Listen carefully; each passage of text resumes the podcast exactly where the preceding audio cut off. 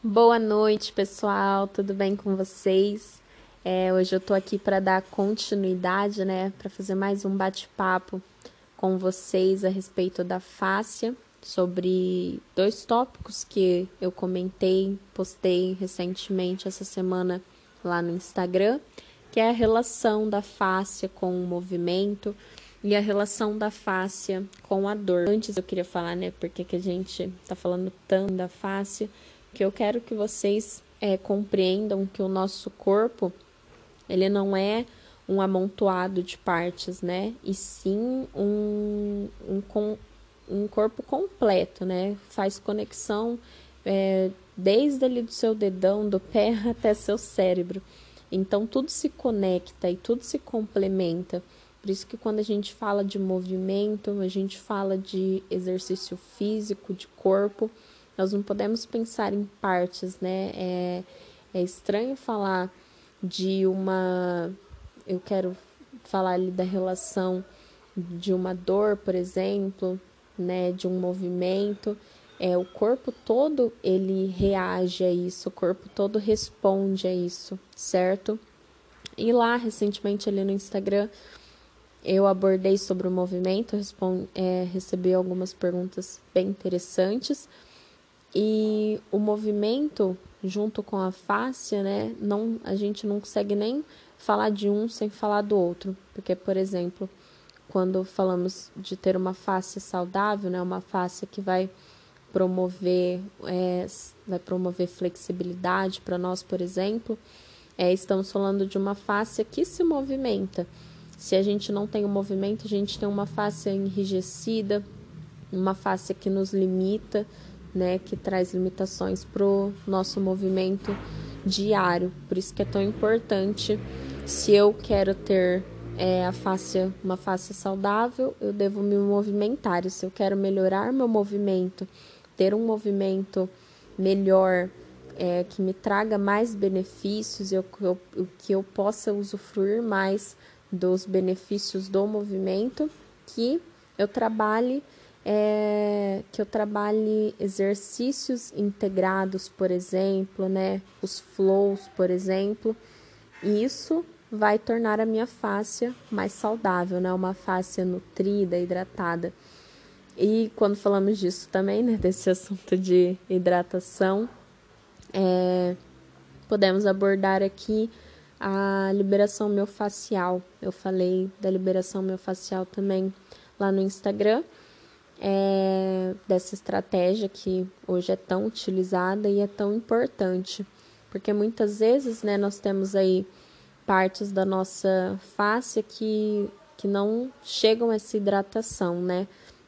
E quando a gente faz essa pressão, que é a liberação miofascial, a gente consegue hidratar outras partes da face que não chegam à hidratação.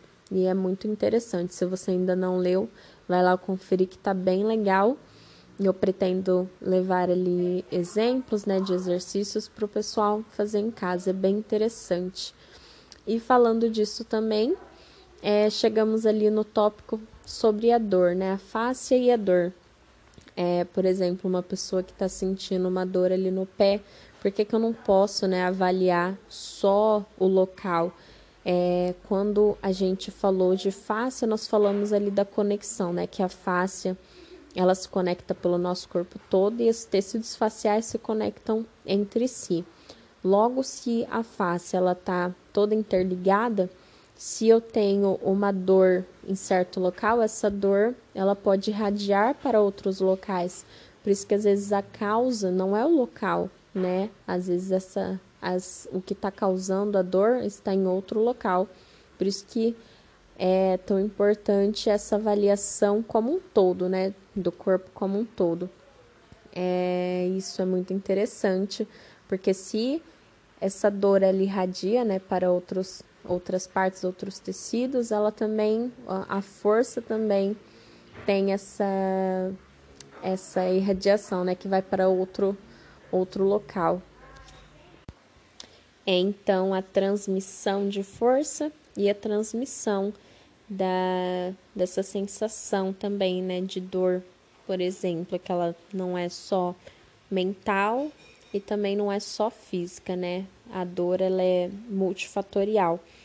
É até por isso que a gente não pode avaliar somente ali o local da dor, né? Eu tô sentindo uma dor no pé, vai ser algo ali no pé, pode estar né, em outros lugares, por ser multifatorial, né? A gente não, não consegue ali só olhando ou só falando do, do local em si, que é a dor, o motivo da dor, né? Por isso que é tão importante a avaliação.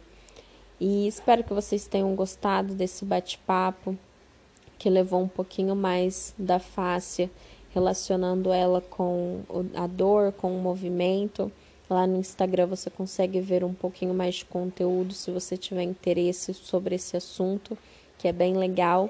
Como eu falei, o intuito né, de tudo isso, de eu estar sempre falando da face, estar sempre falando do movimento, é para que nós todos né, nos conscientizamos é, dessa, dessa estrutura né, grandiosa que nós temos, né, o corpo, é, e de todas as possibilidades que a gente pode ter através dele, né, que não é algo, não é somente se exercitar, né, é, é muito mais do que isso, é a nossa função como ser humano, né? O, o, movimento nos alimenta, é, é o alimento para o nosso corpo, é isso que nos deixa saudável, é isso que mantém as nossas estruturas saudáveis, o nosso organismo saudável como como um todo, né? E é muito interessante pensar no movimento, no corpo humano dessa forma.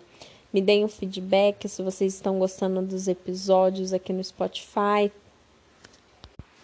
ou em outras plataformas que você estiver ouvindo esse podcast.